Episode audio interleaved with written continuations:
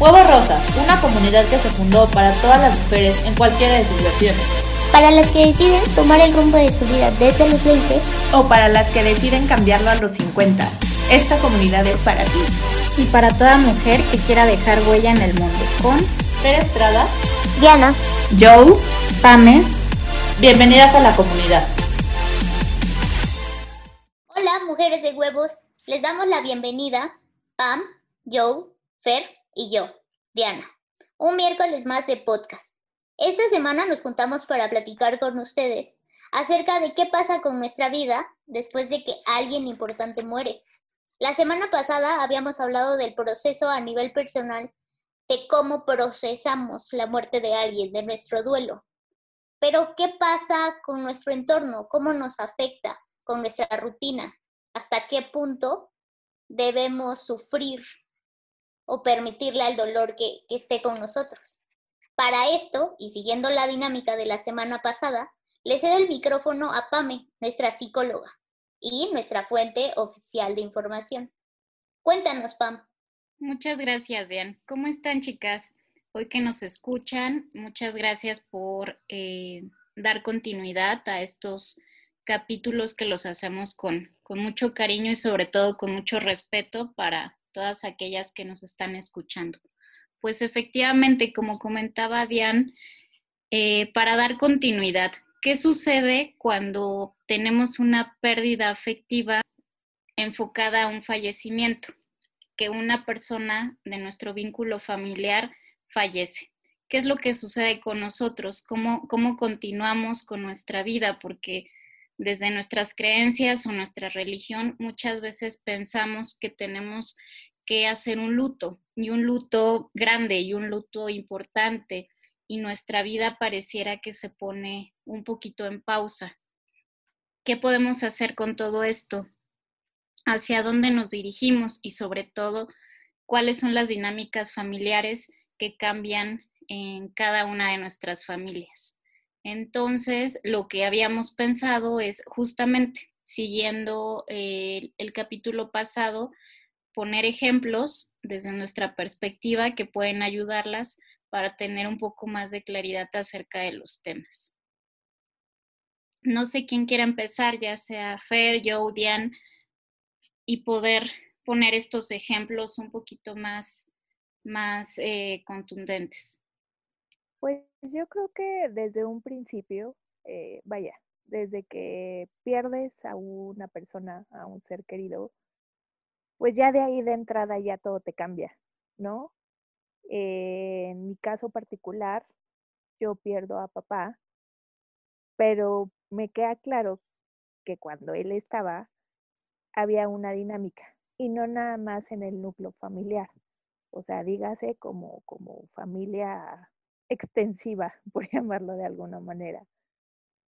Cuando él fallece, pues en principio la, la, la dinámica cambia, pero cambió con todo, o sea, con, con, todo y con todos, ¿no?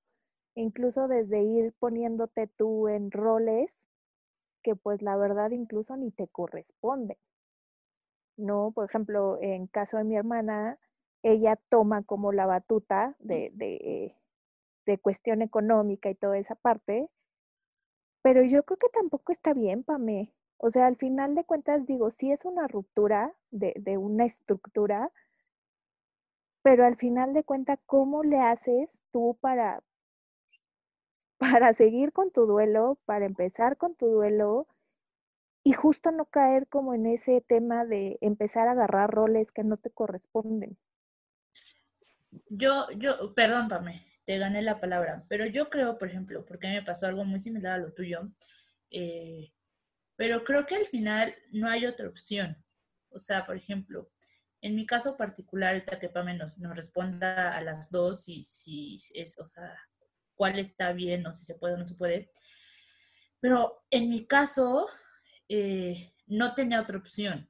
O sea, mi familia literalmente es familia pequeña, éramos cuatro, y, y mi hermana ya estudiaba en otro estado este, y aunque estuvo seis meses eh, con nosotros, al final ya no teníamos otra opción más que aclimatarnos a este nuevo, como a esta nueva etapa, a esta nueva rutina, porque al final tampoco mi papá podía dejar de trabajar, pero yo tampoco podía dejar de estudiar.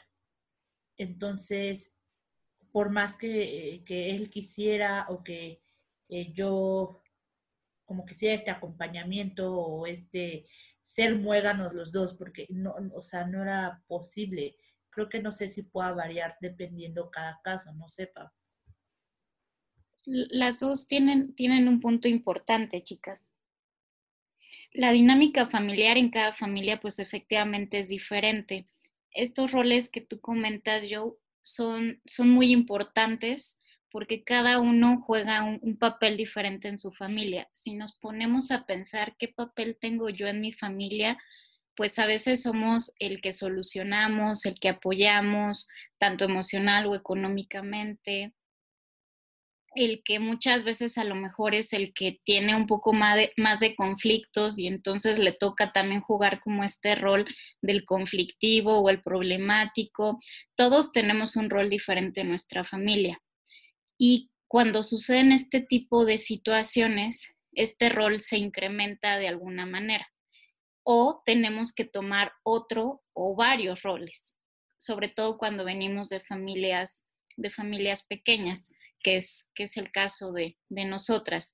Entonces, ¿qué es lo que sucede? A veces tomamos dobles roles y es de manera inconsciente, en el querer apoyar, en el querer ayudar, en el querer muchas veces si estamos hablando del caso de, nuestros papás, pues también el, mismo papá o la misma mamá también toman doble rol, muchas veces ya sea de mamá, papá o viceversa, o los hermanos mayores también toman este rol. Entonces, es por eso que cambia mucho la dinámica familiar porque de alguna forma inconscientemente empezamos a jugar diferentes roles o asumimos ciertos roles pensando o queriendo apoyar a nuestra familia. No, y empezando desde ellos, ahorita que lo dices, pues sí, al final, en, digo, en el caso de Joe y en el mío, nuestra, bueno, su mamá se convirtió en mamá y papá y mi papá se tuvo que convertir en mamá y, y papá. Entonces creo que desde ahí ya empieza como que la balanza a ponerse pues, bastante loca. Sí, de un lado, ¿no? Como más pesada. Y justamente en este llegar a un equilibrio que las cosas eh, se tornen tal vez un poco, pues neutrales, como estaban tal vez antes, puede pasar mucho tiempo. Y eso es a veces un poco la línea peligrosa, ¿no? Donde este mismo rol que a lo mejor tú ya estás teniendo durante 5 o 10 años, no te permite avanzar con tu propia vida. Es ahí donde la línea ya, ya, ya es complicado dividirla. Al principio que tienes esta, esta pérdida, es evidente que va a suceder, porque tienen que asumir roles, ya sea dobles o triples, dependiendo de qué se trate, pero, pero el tema un poco es cuando este propio rol ya no te permite continuar con tu vida. Por ejemplo, tú quieres salir de viaje, ¿no? A lo mejor o incluso irte a estudiar al extranjero o alguna situación fuera del país. ¿Y qué pasa muchas veces o en qué piensas? Híjole, ¿cómo me voy a ir si voy a, no puedo dejar a mi mamá sola? Porque entonces, ¿quién la va a ayudar? ¿Quién la va a apoyar? Em, yo soy o yo, o yo tengo esta figura, pues como hasta de cierta autoridad, ¿no? De alguna forma, o, o este compromiso moral un poco mal entendido que a veces tenemos con nuestros padres. O peor, cuando tienes pareja, ¿no? Que tú quieres que tu pareja más bien incluirla a tu familia nuclear cuando no es así. Entonces, eso es un poco la línea delgada entre lo que nos corresponde hacer como familia en un principio y lo que por ende empezamos a hacer durante los años tomando de, los roles, ¿no? Es como súper vital cuando tú dices que cada, que cada persona en, su familia tiene un rol. En mi caso muy específico, eh, mi abuelo fallece, pero en lo más personal, ¿no? Yo nunca me había dado cuenta del rol tan importante que tenía, ¿no? Porque somos una familia que, o sea, ni siquiera vivimos en la misma ciudad, entonces estamos repartidos. Cada cabeza de familia como que veía por la suya, como por cada núcleo, ¿no? Entonces, en el momento en el que, en el que fallece mi abuelo, que digamos que es como eh, la casa central de la familia completa, ¿no? Los abuelos. O sea, yo no me doy cuenta qué tan independiente es hasta el día en el que falta, ¿sabes? Y ya pasa el duelo y pasa todo como el procedimiento que suele haber y cuando, cuando nos cae como la realidad de la rutina y demás, o sea, nos damos cuenta que probablemente no, no directamente mi rol cambió, sino el de mi mamá. Y en mi caso, la cabeza de, la familia, de mi núcleo, es mi mamá. Entonces, en el momento en el que ella toma el rol de apoyo para la casa de mi abuela, pues ahí cambia la dinámica familiar completamente, porque es eso, ¿no? Vivimos en, ciudades distintas y entonces, digamos que o sea, va a sonar mal, pero como que cada quien veía por lo suyo, ¿no? Y en el momento en el que fallece mi abuelo, todo se vuelve como a centralizar, ¿no? Y entonces se van como alternando el, el rollo entre hacerse cargo. Entonces creo que sí, sí, sí afecta muchísimo eh, la, la, dinámica general, ¿no? Porque ya las cosas ya no se ven como antes porque precisamente es una persona la que hace falta, ¿no? Y como la más importante. Sin embargo, ahí creo que en el caso de la casa de mi abuela, pues obviamente entran al quite mi mamá y mi tío, porque pues ellas no se pueden valer por sí mismas, ¿no? Entonces creo que ese es el rol como que les toca, como esa responsabilidad moral, y pues sí, ¿no? O sea, es como hasta sano, porque es como el apoyo familiar, pero sí, sí hay otras familias en las que personas toman roles que pues igual ni les corresponden, ¿no? Y es difícil darnos cuenta porque inmersas en esta dinámica, muchas veces no, no, lo, no, no te das cuenta, lo haces un poquito de manera inconsciente y es ahí donde, donde empiezas a jugar otros roles. Pero, por ejemplo, o sea, para mí, al final hay una, siento que hay una línea muy delgada, ¿no? Porque a lo mejor tú empiezas como esta parte de, apoyo, de este, voy a, no sé, se viene en la mente, mi hermana se da de baja de la uni esos seis meses para estar con nosotros. Pero al final también había mucha probabilidad, siento, creo, el que ella ya no regresara. O sea, porque al final ya todo es una rutina y creo que agradezco o haciéndolo de forma consciente que ella no se haya comprado ese papel porque si no hubiera estancado su vida. Bueno, o sea, sí, un decir, ¿no? Porque, eh, pero bueno, el punto es ese, que hay una línea bien delgada entre el soy tu apoyo y entre me vuelvo ya ese, ese cimiento y me compro ese papel que, que no. Sí, así es, Fer. Y eso es un poco lo, lo delicado, ¿no? De estos roles que, que tenemos en familia que de alguna forma, al no darnos cuenta que lo estamos haciendo, no somos conscientes de nuestros actos y además pasa el tiempo. Y entonces, entre más tiempo pasa, este peso está, está inherente y pareciera que no podemos hacer de manera individual nuestra vida. Sí, porque además un hábito creo que tarda 21 días en formarse, ¿no? Ya después de... Sí, y además, no sé si han escuchado mucho este término de que tienes papitis o mamitis, ¿no? Entonces, estos términos también están un poco ligados con esto, con un rol que toma la persona que no le corresponde, ya sea de mamá o de papá, aunque vivan, ¿eh? Incluso ahorita estamos hablando de fallecimientos, pero también pasa aunque viva tu mamá o viva tu papá y tú estés tomando un rol que de igual manera no te corresponde. Y cuando eres un adulto o cuando ya tienes una pareja o cuando quieres hacer proyectos personales, pues es un poco más complicado. Pues está. Y por ejemplo, ¿qué pasa? El, tema de hoy es básicamente la vida después de, de la muerte. ¿Qué pasa, Pame, o cómo funciona? Porque cuando fallece, por ejemplo, una pareja, y bueno, en, este caso, pues evidentemente ya era pues, una pareja de no sé cuántos años de casados, de casados, la verdad. Pero vamos, ya había dos hijas, ya había dos bendiciones. Este, ¿qué, ¿Qué pasa? Porque es esta parte, ¿no? El que a lo mejor pues como quieras ya está como marcada mm, esta línea de que los hijos este, son prestados y tienen que hacer su vida.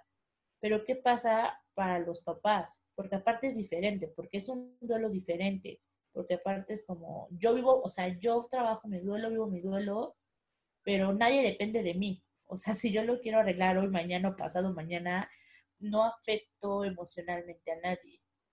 Pero como papá, al final se debe vivir diferente el duelo, porque también pues es un poco este soporte. ¿Y qué pasa después cuando quieren tener esta, como decías al principio tú, Pame, este luto? Que a veces creemos que te tiene que guardar luto de por vida o es más difícil el, no sé si el desapego emocional, pero como eh, el decir está bien rehacer tu vida. Justo ese es el término, Fer. O sea, lo último que acabas de mencionar, ¿no? El, volver a empezar o empezar en una nueva realidad sin esta persona también crea mucha culpa, ¿no? Porque, es válido, ¿no? Claro, pero la tenemos como asociada un poco al tema de si pasó una desgracia, ¿por qué yo voy a estar bien? o por qué yo voy a ser feliz o por qué voy a continuar con mi vida si sucedió algo muy malo en mi familia. Entonces, al asociar estas cosas con, la muerte, es donde vienen las cargas o vienen las culpas. E incluso hablando de, parejas, ¿no? En esta parte de decir, pues yo como hija lo viví de una manera, seguramente tu papá o la mamá de yo lo vivieron totalmente, totalmente diferente incluso, ¿no? Y, y, a lo mejor ahorita no, no tienen una pareja y cuántos años han, han pasado justamente por este como luto, compromiso, creencias de que si haces tu vida nuevamente en pareja, estás traicionando o estás eh, comprometiendo esta situación. Entonces es una carga muy, muy pesada. Siento que son, hay, son, habemos hijos que podemos ser injustos, ¿no? En este, en este, en este sentido. Claro, porque este el día que ustedes decidan hacer su vida, ¿no? En otro lado. Exacto, ¿no? O sea, ¿qué, qué, qué pasa con, con, sus papás? Por ejemplo, este, este rollo de que en el caso de cuando se pierde una pareja, eh, este, esta creencia de guardar luto y de respetar y de, pues sí, de, de, querer preservar algo que pues, algo con alguien que ya no está, viene desde alguna clase de apego. Sí. Sí, sí, hay diferentes tipos de, de apegos, Diane. Y justamente el, el vivir en, en, pareja o el estar en pareja, pues conlleva apego. Y al, fallecer esta persona, pues también el apego no es tan fácil de, romper o que desaparezca. Y en estos compromisos y en estas creencias que, pensamos que debemos de seguir, es donde, donde el apego se vuelve pues un poquito desorganizado. Negativo, digamos. Exacto, sí, de alguna, de alguna forma. Y justo sí, a veces somos como, como hijos, ¿no? De alguna manera queremos guardar esta imagen de, de mamá, papá y punto, ¿no? O sea, no existe otra persona más que ellos.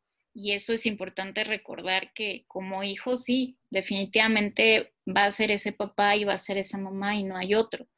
Pero como pareja la vida es diferente. Y en algún punto, pues como hijo haces tu vida de alguna manera pero ¿qué pasa con tu papá o qué pasa con tu mamá? Y justo esta creencia que también había un poquito antes de, pues si te vuelves a casar o vuelves a hacer tu vida con otra persona, estás traicionando, ¿no? O estás Incluso, este, no sé si lo han escuchado, incluso está siendo, siendo infiel cuando dices, híjole, pues ya ni siquiera la persona está, ¿a quién le estoy siendo infiel? Pero la iglesia dice que es hasta la, que la muerte lo separe. Ah, ya lo separó, ya no es infidelidad. Ah. Sí, desde un tema religioso, sí. También hay muchísima presión como moral dentro de la moralidad. Claro, claro, porque además el fallecimiento está asociado con, con un, pues como un tipo, em, pues como respeto, ¿no? De alguna forma, como, como mantener este respeto y este luto y esta, este, pues como protección a tu familia, de si incluyes a alguien más, también rompes con eso. Estamos hablando de fallecimientos, pero por ejemplo, ¿qué pasa, Pame? Porque igual, eh, siento que cuando te separas de una relación o de un divorcio, al final también siento que muchos solemos juzgar, ¿no? O sea, te divorciaste y entonces tienes que esperarte casi, casi la vida para rehacer tu vida. O terminaste una relación y si ya andas al mes con alguien más, porque, híjole, o sea, creo que todos tenemos tiempos diferentes, ¿no? ¿En qué momento de nuestra vida, Pame, desarrollamos o se nos hace como el, nivel de apego que tengan, porque hay personas que son mucho más desapegadas que otras. ¿En qué momento de nuestra vida se, se o sea, es por seguridades, por, o sea, ¿qué, ¿qué, define el grado de, no sé si esté bien la pregunta o no, pero en qué, en qué momento de nuestra vida se define el grado de apego que vamos a tener con las cosas, con las personas? Eh, Así es, Fer. Existen diferentes tipos de apego. Eh, cuatro apegos, que es el apego, el apego seguro, el ansioso, el evitativo y el desorganizado. Y estos apegos, pues los tenemos desde que nacemos y los desarrollamos, pues, con las personas que, que nos cuidan, ¿no? Que en este caso son nuestros papás, aunque bueno, también puede haber otros cuidadores, pero el apego lo desarrollamos desde que nacemos. Entonces ya es de como nos vaya tratando la vida, literalmente es el, el que tan, tan fuerte lo vamos haciendo. Exactamente, sí. Porque en la infancia se decide como literalmente todo en nuestra vida adulta.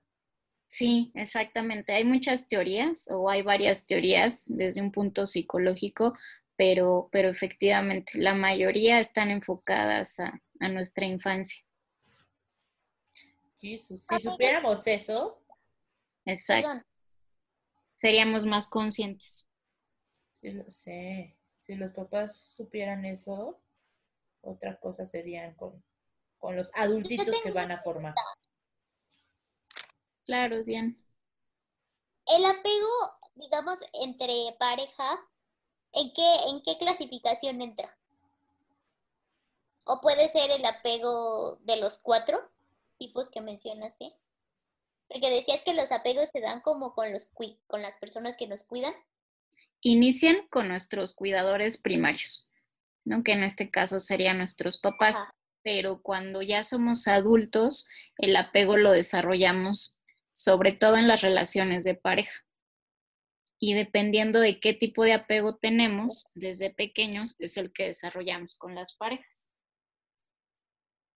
¿Afecta el cómo estés tú en ese momento de tu vida? Sí, es una, variable. Sí, sí es una variable. Jesús. sí, sí, sí es una variable importante. Eh, por ejemplo, si estás tal vez un poco pasando por alguna situación compleja en tu vida, y llega alguna persona en ese momento y tú logras hacer una, conexión, ¿no? O una, em, pues sí, una... Sí, como esta relación. Exacto, ¿no? Este, muchas veces tal vez si te preguntas después, a lo mejor ni siquiera te gustaba tanto, ¿no? O a lo mejor no era tan grande el sentimiento, sino más bien era un, apego. exacto, que necesitabas en ese momento y de alguna manera vino a, complementar. Sí, justo a mí me pasó algo así eh, reciente, lo de mamá. Eh, tengo una relación, digo, reciente a los seis meses más o menos. Conozco a alguien, tengo una relación y me fue muy difícil dejar ir a esa persona. Y, y, quiero suponer que ya después con la madurez, la conciencia y un montón de terapia, uno llega a la conclusión, pues de que al final llegó un momento donde yo estaba muy vulnerable, donde estaba rota literalmente y que se, se volvió este confidente, este, este bastón como para, o salvavidas para ayudarme como a flotar, salir a flote y ya creo que después me costó muchísimo, eh, muchas veces lo confundí como, es que era tu primer amor, pero no, creo que, creo, creo que al final eh, fue, fue este punto, ¿no? Este apego que yo hice con él por, por, pues, porque era un momento para mí bien cañón. Y dejarlo ir fue, híjole, me costó años, donde ya ni siquiera tenía relación con esta persona, o sea, relación de, ni hablarnos, ni ya éramos pareja, o sea, pero me costó muchísimo dejarlo simplemente porque e-, era dejar ir un poco a esta Fer en ese momento tan, tan frágil, tan vulnerable, tan jodido. Sí, Fer, porque además recordamos que, que las expectativas siempre están, están presentes. Al final nosotros elegimos ya sea a los amigos, a la pareja, ¿no? que es lo que podemos elegir. Eh, la familia no, pero los demás núcleos que tenemos sí. Entonces, eh, de alguna forma, ¿no? al elegir estas figuras o estas posibles reemplazos en algún punto, pues se vuelven todavía más significativas y, y creamos o tenemos expectativas dependiendo de, lo que significa para nosotros esta persona. Entonces, hay muchos factores que juegan. Eh, es importante también tener redes de apoyo, no, no, necesariamente el mensaje es, aunque tú estés pasando por un duelo una pérdida aíslate de todo y de todos para que no sucedan estas cosas. Ese no es el mensaje. No te apegues, no te apegues. Alerta. Exacto.